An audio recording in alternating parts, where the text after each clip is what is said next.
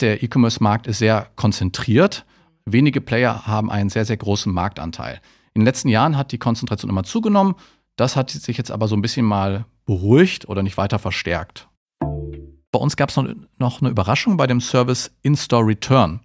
Also es ist so bei den befragten Händlern, äh, ist es so, dass knapp ein Drittel der Retouren von Online-Bestellungen wirklich im Geschäft zurückgegeben werden. Und ich denke, das ist auch eine Chance für die Store-Mitarbeiter, ähm, dort äh, entsprechend anzuknüpfen.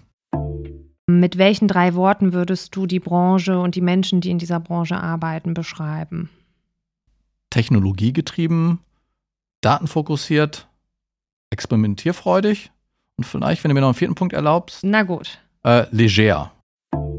Die Frage ist eigentlich pro Branche, wie viel Plattform braucht man überhaupt? Herzlich willkommen zu den EHI Retail Insights, der Podcast des Kölner Handelsforschungsinstituts EHI. Mein Name ist Caroline Martens und ich spreche in diesem Podcast mit verschiedenen Menschen aus dem Retail.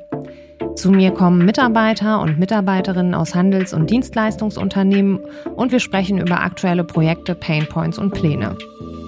Außerdem sind regelmäßig meine Kolleginnen und Kollegen aus den Forschungsbereichen zu Gast und stellen ihre Studienergebnisse vor.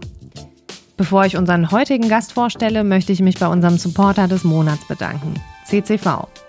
Das Team von CCV entwickelt hochmoderne und internationale Payment-Lösungen. Bei CCV finden sich sowohl Terminal-Hardware, Self-Service-Lösungen, Android-Systeme als auch die neueste Tap-on-Phone-Technologie. Wir haben 15 Forschungsbereiche hier im Hause, die stets die wichtigsten Retail-Trends identifizieren. Und einer dieser Forschungsbereiche ist heute hier zu Gast, der Forschungsbereich E-Commerce, vertreten durch Lars Hofacker. Jeder Forschungsbereich veröffentlicht bei uns regelmäßig Studien. Die Studien entstehen in enger Kooperation mit Entscheiderinnen und Entscheidern aus der Praxis, sodass wir gute Markteinschätzungen und Einblicke geben können. Neben der Forschungsarbeit richtet jeder Forschungsbereich auch verschiedene Veranstaltungen digital und analog aus. Lars Hofacker leitet den Forschungsbereich E-Commerce. Der Diplomkaufmann war bereits vor und während seines Studiums selbstständig im Webbereich tätig. 2009. Barack Obama tritt ins Amt, die Finanzkrise beschäftigt die Welt, Airbnb, Zalando und Uber werden gegründet. Es liegen noch nicht so viele Smartphones in unseren Manteltaschen. Zwei Jahre zuvor erst kam das iPhone auf den Markt. Das ist das Jahr, in dem Lars beim EHI gestartet ist. Und seitdem beobachtet er den Markt, in dem seither so viel passiert ist. Wir sprechen über seine aktuellsten Studienergebnisse und Lars gibt uns seine Einschätzungen zur Marktentwicklung ab. Hi Lars, schön, dass du da bist. Hi Caro, danke für die Einladung. Ja, du bist heute hier im Studio, natürlich in 2G. Ähm, zur Einstimmung habe ich ein paar Satzanfänge mitgebracht und bin gespannt auf deine Vervollständigungen. Es ist wie immer ein Mix aus privat und beruflichem. Ähm, genau, fangen wir mal an. Zwei Kinder und Corona ist. Eine echte Herausforderung. Auf jeden Fall mit Kindern im Kita- oder Grundschulalter. Gerade nach dieser ganzen Homeschooling-Zeit oder dieser rein Remote-Arbeitszeit freue ich mich, hier wieder bei euch hier im Lab zu sein. Ja, die Zukunft des E-Coms ist rosig, aber kein Selbstläufer mehr. Ich denke, E-Commerce ist allgegenwärtig und lässt sich kaum noch vom stationären Kauf trennen. Mhm. Und ähm, du hast es ja eben schon angekündigt in deinen Worten. Ähm, das iPhone wurde vor genau 15 Jahren erfunden oder vorgestellt. Mhm. Und seitdem ist viel passiert und man hat den größten Online-Shop immer dabei in seiner Tasche und auch sein ganzes digitales Leben organisiert man darüber. Ich denke, da wird sich der, der Online-Handel oder überhaupt E-Commerce allgemein sich äh, in unser Leben weiter harmonisch integrieren. Mhm. Online habe ich als letztes das gekauft.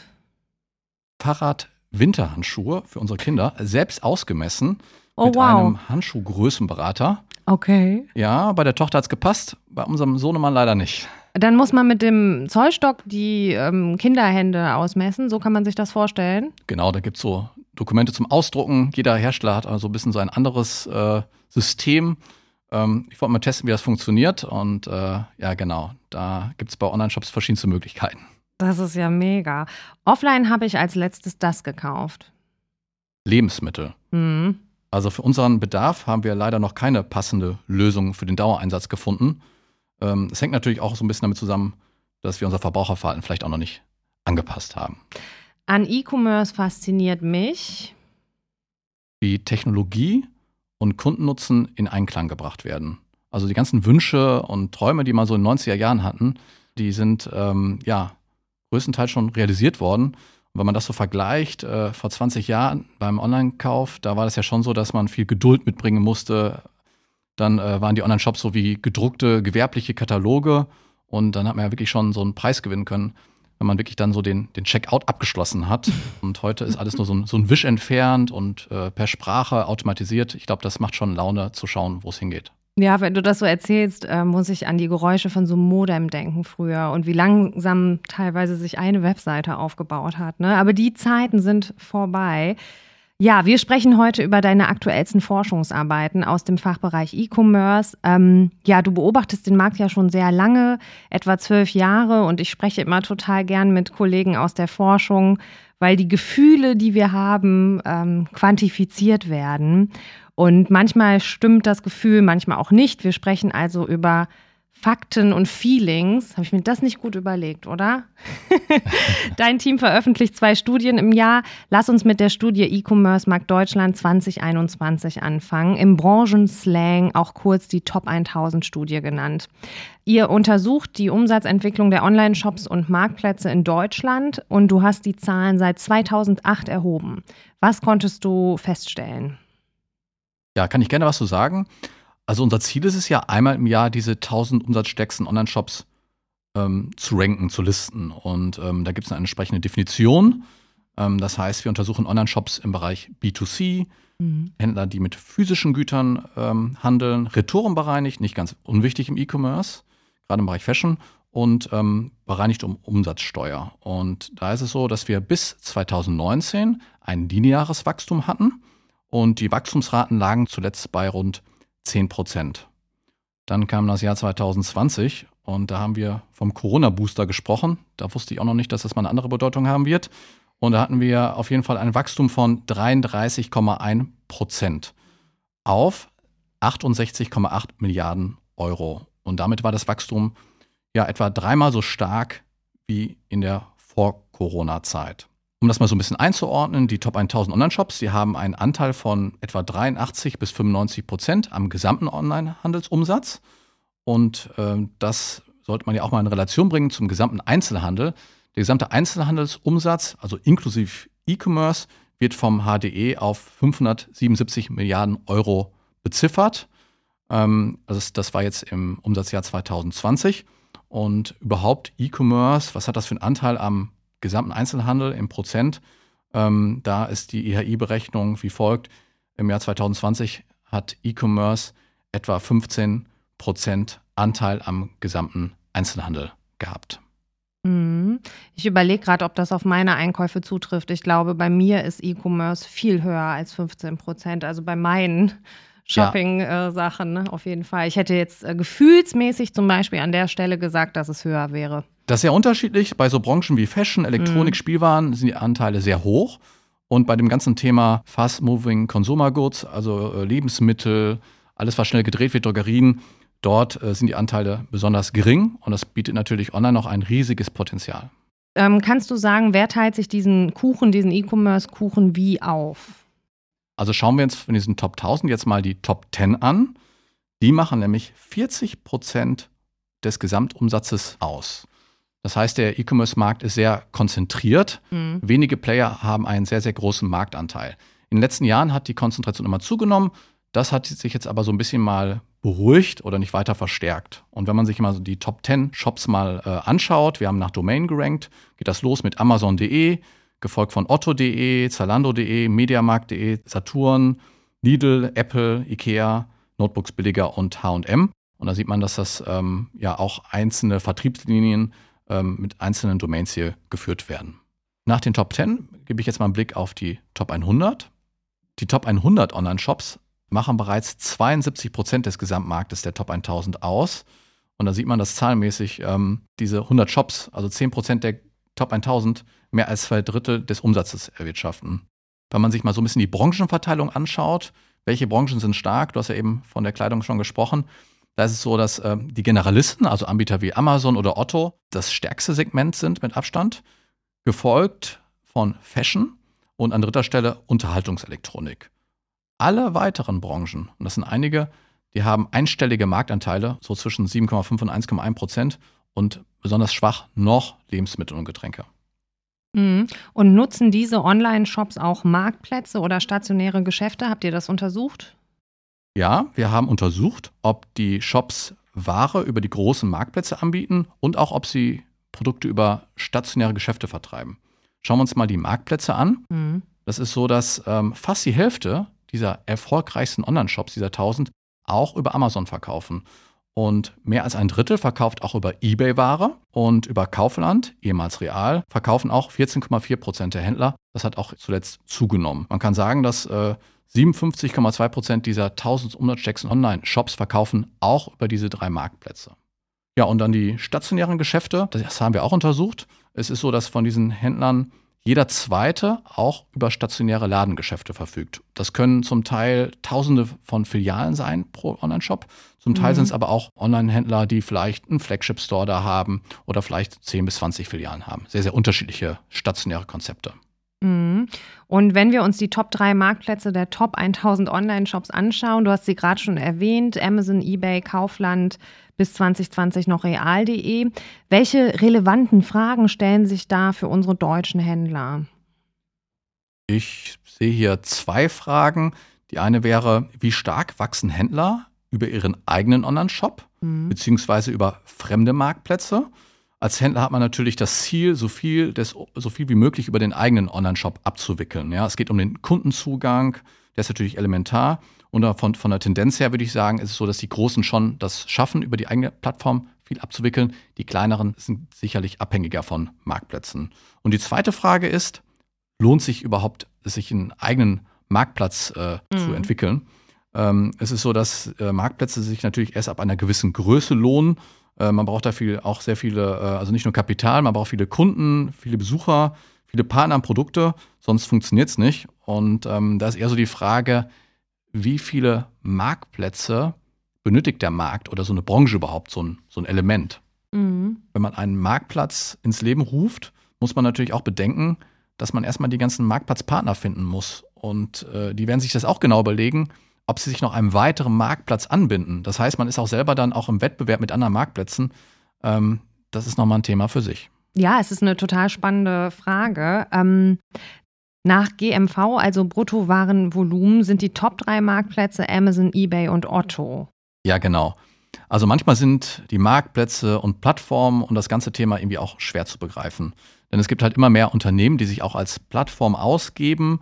Und da gibt es natürlich eine große Bandbreite. Also zwischen Amazon, Alibaba und äh, lokalen und regionalen Marktplätzen gibt es natürlich äh, einiges. Und dazu haben wir noch die ganzen Preisvergleicher, die auch mittlerweile einen Checkout ermöglichen, einen Kauf. Und äh, wir haben jetzt im Blick, sage ich mal, die, die genannten, wie du sie gerade auch ähm, ähm, ja, erwähnt hast, mhm. aber auch so Unternehmen wie Zalando, About You, Kaufland oder Wish, das sind so die Unternehmen, die wir beobachten. Und da finde ich sehr interessant ähm, zu untersuchen, wie hoch der Anteil beispielsweise des Retail-Umsatzes ist im Vergleich zu dem Umsatz der Marktplatzpartner. Denn die sind sehr mhm. unterschiedlich aufgestellt. Fangen wir mal an mit den reinen Marktplätzen. Das ist beispielsweise ein eBay. Ähm, der hat ja, wenn man so will, nur Marktplatzhändler. Die sind selber kein Retailer. Mhm. Ähm, dann gibt es die hybriden Marktplätze wie Amazon, eigenes Retailgeschäft und Marktplatzpartner. Das ist so, dass sie zuletzt natürlich durch die ganzen Marktplatzpartner umso stärker gewachsen sind. Und dann haben wir auch Anbieter wie Otto, die beispielsweise den Schwerpunkt Retail-Umsatz haben, aber das Thema natürlich jetzt auch weiter vorantreiben und dort sicherlich auch Zuwächse haben werden. Und dann haben wir noch diese neue Art von Gattung, äh, die ähm, Marktplätze mit dem stationären Ursprung, äh, mhm. die sich das auch leisten wollen oder können, sich dort äh, ja, in diesem Bereich vorzustoßen. Ja, ich finde das immer voll gut, äh, diese Einteilungen, Gruppierungen von dir zu hören, weil die äh, immer einem Orientierung geben. Das ist total super. Ähm, ich habe ein paar Schlagzeilen mitgebracht. Ähm, Douglas in Rekordzeit vom Filialist zum Marktplatz, W&V. Wir erfinden Fressnapf komplett neu, Manager-Magazin. Mediamarkt startet mit eigenem Online-Marktplatz, LZ. Wer ist beim Decathlon-Marktplatz dabei? Textilwirtschaft. Rewe schließt Online-Marktplatz für haltbare Lebensmittel und Non-Food-Artikel Internet World. Wie ordnest du solche Infos ein? Was geht dir dabei durch den Kopf? Ich finde das klasse, solche Meldungen zu lesen, denn, das zeigt mir, dass man das ganze Thema E-Commerce und Plattform nicht nur den großen und internationalen Playern überlässt, sondern dass man wirklich dann auch ähm, Unternehmen, die aus einer Branche kommen, die Experten sind, wirklich versuchen, da Lösungen zu finden und letztlich profitieren davon die Kunden. Denn äh, so globale Plattformen, die können jetzt die Kundenbedürfnisse jetzt nicht in jedem Segment so bedienen. Darauf sind die noch nicht ausgelegt. Und ein Amazon, sage ich mal, ist eine geniale Einkaufsmaschine, aber der wird jetzt nicht den Schönheitspreis in irgendeinem Bereich gewinnen und ist auch vielleicht nicht für jede Branche das Optimale. Mhm. Und äh, da freue ich mich, dass da verschiedenste Unternehmen unterwegs sind. Und ich denke als erstes immer an einen der Pioniere in Deutschland wahrscheinlich, äh, Zalando, die sich vom Schuhhändler zum Fashionhändler weiterentwickelt haben und im nächsten Schritt zu einer Fashion-Plattform dort entsprechend äh, ja, eine Infrastruktur bieten. Mhm. Oder ein anderes Beispiel hast du ja gerade äh, schon erwähnt, die Douglas mit der Beauty-Plattform.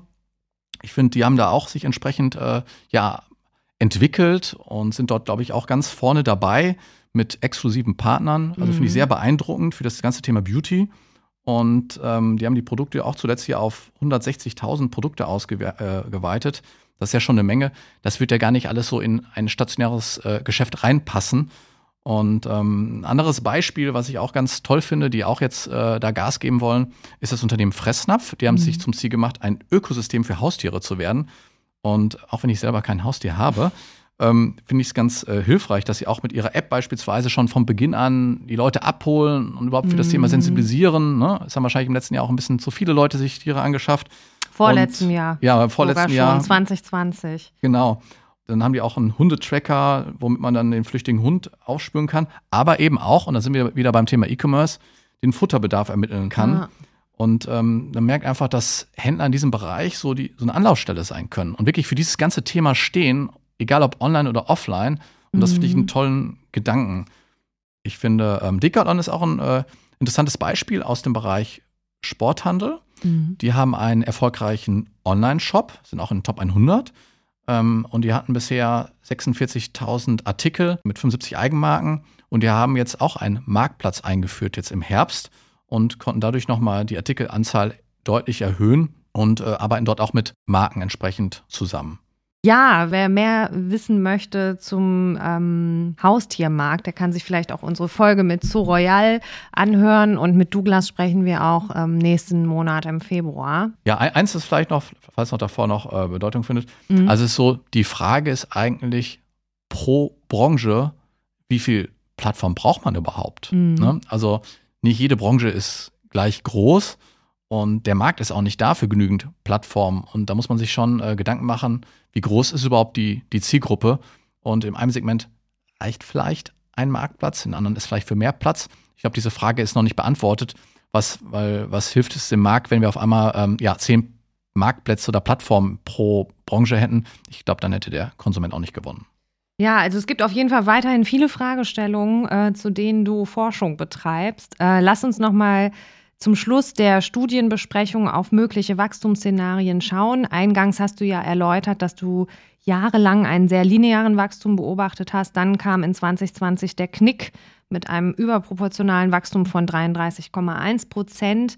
Hm, welches Wachstum hältst du für wahrscheinlich und wie wichtig ist diese Prognose für mich als Händler? Genau, die Studie enthält verschiedene Wachstumsszenarien von 2021 bis 2025. Mhm. Also im Jahr 2021 fiel das Wachstum vermutlich gut 10 Prozentpunkte äh, geringer aus als im ersten Covid-Jahr. Allerdings äh, wäre das Wachstum mit rund 20 Prozent immer noch doppelt so hoch wie vor der Pandemie. Ja. Und im Jahr 2022 erwarte ich wieder eine besondere Situation. Das heißt, wir haben immer noch die stationären Einschränkungen. Es ist noch nicht so mhm. komfortabel einzukaufen. Davon profitiert der Onlinehandel. Dann haben wir noch weiterhin Lieferengpässe, sowohl online als auch stationär wird man das spüren. Und ich gehe davon aus, dass ab 2023 der Onlinehandel wieder auf einem deutlich höherem Niveau weiter wachsen wird. Vielleicht mit so Wachstumsraten wie vor der Pandemie. Und da haben wir mal so ein bisschen den Blick in die Glaskugel äh, gewagt. Und ähm, im Jahr 2025 wird der Umsatz der Top 1000 je nach Szenario zwischen 92 Milliarden und 146 Milliarden Euro liegen. Würde der gesamte Einzelhandel bis zum Jahr 2025 jährlich um 1,5 Prozent beispielsweise wachsen, dann wäre der Anteil nur von den Top 1000 Online-Shops am gesamten Einzelhandel vermutlich zwischen 19 und 23 Prozent. Also merkt man schon, dass äh, E-Commerce eine entsprechende Rolle spielt und Händler müssen sich natürlich darauf einstellen, auf das veränderte Konsumentenverhalten, auf neue Technologien, auf Wettbewerber. Und man merkt beim E-Commerce besonders, dass man ähm, so Technologien wie KI beispielsweise dafür besonders verwenden will. Denken wir mal an das Thema Personalisierung. Das ist so ein Thema. Ähm, jeder denkt so an die Empfehlungen, sage ich mal.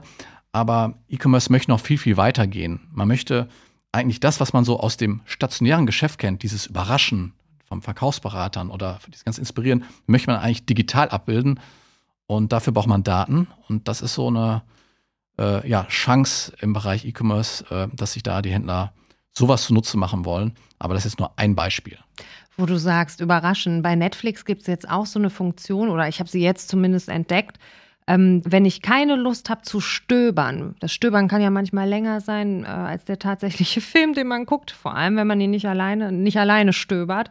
Ähm, da gibt es die Funktion bei Netflix, dass die einem einfach sagen, du willst dich nicht entscheiden, wir sagen dir aufgrund deiner, deines Watching-Verhaltens, äh, welchen Film du heute Abend guckst. Das finde ich immer total interessant, welchen Film die einem dann vorschlagen. Ist im Bereich E-Commerce vielleicht auch nicht schlecht, mal überrascht zu werden, was man geschickt bekommt. Gibt es wahrscheinlich auch schon so ein paar Konzepte. Ähm, also es gibt durchaus ähm, Inspirationen, also gerade auch mhm. im Bereich ähm, Streaming ähm, sind die in manchen Bereichen auch wirklich weit vorn unterwegs und das lässt sich auch auf den Online-Shop übertragen auch. Ja, Teil. es gibt sicher Bereiche, wo man äh, gerne überrascht wird und Bereiche, in denen man weniger gerne überrascht wird. Ähm, ja, Studie Nummer zwei aus eurem Forschungsbereich Connected Retail. Welchen Fokus habt ihr im Jahr 2021 in dieser Studie gesetzt und warum? Ja, die Studie setzt sich hauptsächlich mit diesem Verzahnungsthema Omnichannel auseinander, Online- und Offline-Verzahnung. Und ähm, dazu die bekannten Omnichannel Services. Mhm. Und vermehrt geht es auch um diese nächste Stufe, äh, Connected Retail, also wo es ähm, auch um die Verzahnung der digitalen Kanäle geht oder auch um das Thema Plattform. Da wollten wir bei der aktuellen Studie wissen, was hat eigentlich die Pandemie dazu beigetragen? Haben sich diese Services wirklich auch weiter verbreitet? Also diese Services wie Click and Collect oder andere, mhm. was hat wirklich die Pandemie ausgelöst? Ja, und welche Omnichannel-Services habt ihr abgefragt und welche sind so die Top 3 Services? Wir haben bei den Händlern nicht nur die Services abgefragt, wir haben sie mhm. auch in den Online-Shops untersucht ah, und ja, haben klar. die mhm. äh, Kommunikation der Omnichannel-Services entsprechend kodiert und noch Expertengespräche durchgeführt. Und am häufigsten verbreitet ist der Service Click and Collect. Ja. Also den gibt es in unterschiedlichsten Formen, auch im Wording. Das heißt manchmal dann Filialabholung, dann mal Filiallieferung, dann heißt es mal Click and Reserve. Wir haben das jetzt hier mal zusammengefasst. Mhm. An zweiter Stelle ist der Service Verfügbarkeitsanzeige stationärer Bestände. Ich finde, das ist aus Kundensicht auch ganz nützlich, weil man, man möchte ja schon die richtige Filiale ansteuern, nicht in die falsche Richtung fahren. Ja, ne? vor allem während Corona will ich mich ja nur in einer Schlange anstellen. Nicht, dass ich dann da in die Filiale komme und dann haben die genau das Produkt nicht, äh, auf das ich nicht verzichten kann. Ne? Genau, dafür gibt es auf jeden Fall diesen Service in immer mehr Shops. Mhm. Und dann gibt es noch den Service Insta Return. Das ist, äh, wenn eine Online-Bestellung in einem stationären Geschäft zurückgegeben wird. Ist auch relativ verbreitet an dritter Stelle. Aber es gibt auch viele weitere Services wie In-Store-Order, also im Geschäft äh, beim Verkaufsberater Ware zu bestellen nach Hause oder auch über ein Tablet beispielsweise. Es gibt Click and Meet mittlerweile, Videoberatung. Und dann gibt es auch noch Services, die der Kunde gar nicht so wirklich wahrnimmt, aber für, den, für das Unternehmen eine Rolle spielen, wie beispielsweise Ship from Store. Das ist äh, dann ja. der Fall, wenn eine Online-Bestellung aus dem stationärem Geschäft verschickt wird. Ja, das war ein Riesenthema ne? während Corona. Daran erinnere ich mich noch, äh, dass das ein ganz großes Thema in unseren Sessions auch war. Ähm, was hat dich an Click und Collect, dem ja, verbreitesten Service, äh, was hat dich daran überrascht? Ich hatte überrascht, dass es keinen signifikanten Wachstumsschub gab, aber auch bei den weiteren Services. Ähm, da hätte ich schon einen größeren Zuwachs erwartet. Aber wir erklären uns das so, dass äh, diese Top 1000 Online-Shops online ja schon sehr, sehr stark sind und die haben die Services ja schon länger im Einsatz. Und wir gehen davon aus, dass die das alle schon hatten, mehr oder weniger. Und ähm, die alle, die es neu eingeführt haben, mehr so die kleineren Händler waren, die kleineren inhabergeführten Geschäfte, die eher so rudimentäre Lösungen eingeführt haben. Ich freue mich aber dennoch, dass dieser Begriff Click and Collect jetzt wirklich mal so bekannt ist. Ja, mhm. Jeder kennt ihn jetzt und dass er auch den Händlern in schwierigen Phasen auch äh, geholfen hat. Und ähm, dennoch ist Omnichannel mehr als Click and Collect. Auf jeden Fall. Ähm, eine spannende Frage ist ja auch, inwieweit Online-Kunden die Services nutzen. Welche Services sind besonders ähm, beliebt bei Online-Kunden? Click and Collect ist natürlich ein Service, der sehr bekannt ist, sehr gut zu messen ist für Unternehmen und entsprechend äh, stark genutzt wird. Aber bei uns gab es noch eine Überraschung bei dem Service In-Store Return. Also es ist so bei den befragten Händlern, äh, ist es so, dass knapp ein Drittel der Retouren von Online-Bestellungen wirklich im Geschäft zurückgegeben werden. Und ich denke, das ist auch eine Chance für die Store-Mitarbeiter, ähm, dort äh, entsprechend anzuknüpfen. Warum, warum hat der Gürtel nicht gepasst? Äh, oder, oder, also man wird ja dann nicht sagen, äh, wieso haben sie nicht direkt es hier im Geschäft gekauft? Ist ja eigentlich perfekt, äh, eigentlich da wirklich anzuknüpfen. Aber ähm, ja, ich glaube, das wird Ja, und es ist halt super, mhm. die ähm, Kunden dann einfach ins Geschäft zu kriegen, zu locken ja. sozusagen. Ne? Und mit der Beratungsexpertise dann zu punkten. Auf jeden Fall. Wir haben ja jetzt nur einzelne Aspekte aus der Studie hervorgehoben. Kannst du vielleicht noch kurz sagen, was man in der Studie noch alles nachlesen kann? Gerne.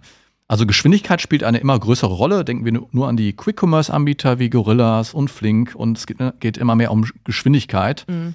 Und daher haben wir auch die Bereitstellungsdauer zum Beispiel von Click and Collect im Detail untersucht. Wird es innerhalb von Tagen bereitgestellt, innerhalb von Wochen. Äh, die Customer Journey von Omnichannel Services haben wir untersucht. Dann auch die Veränderung der Online-Anteile am Einzelhandelsumsatz oder aber auch die Anzahl der Filialen. Ja, nice. Wir verlinken die Studie natürlich auch in den Show Notes. Ähm, und wer weitere Fragen zur Studie hat, kann Lars Hofacker auf jeden Fall kontaktieren. Zum Beispiel auf LinkedIn, da ist er auch gut erreichbar. Ähm, letzte Frage schon. Du sprichst ja jeden Tag mit Menschen, die im E-Commerce arbeiten. Ähm, mit welchen drei Worten würdest du die Branche und die Menschen, die in dieser Branche arbeiten, beschreiben? Technologiegetrieben, datenfokussiert, experimentierfreudig und vielleicht, wenn du mir noch einen vierten Punkt erlaubst. Na gut. Äh, leger. Also ah. die Verantwortliche und die Branche, die sind allerdings trotzdem reifer geworden als noch vor zehn Jahren. Also man merkt irgendwie, dass die E-Commercer und die traditionellen Händler äh, sich näher kommen.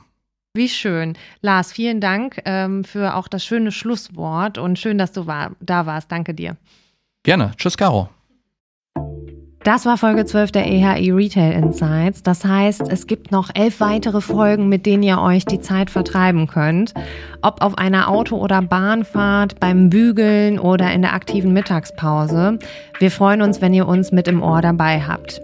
Ich habe zum Beispiel mit Sarah von Rose Bikes über ihren E-Business-Aufbau gesprochen, Judith von Baby One erzählt von deren OKR-Einführung oder Ivo von Stormoods über intelligente In-Store-Medienkonzepte. Abonniert uns gerne, dann verpasst ihr keine Folge mehr von den EHI Retail Insights. Special Thanks gehen an unsere technische Produktion Philipp Lusensky. Ihr habt Fragen an mich oder wollt auch mal vor dem Mikro mit mir sprechen? Meine Kontaktdaten findet ihr in den Show Notes. Schreibt mir gerne eine Mail oder eine LinkedIn-Nachricht. Auf bald!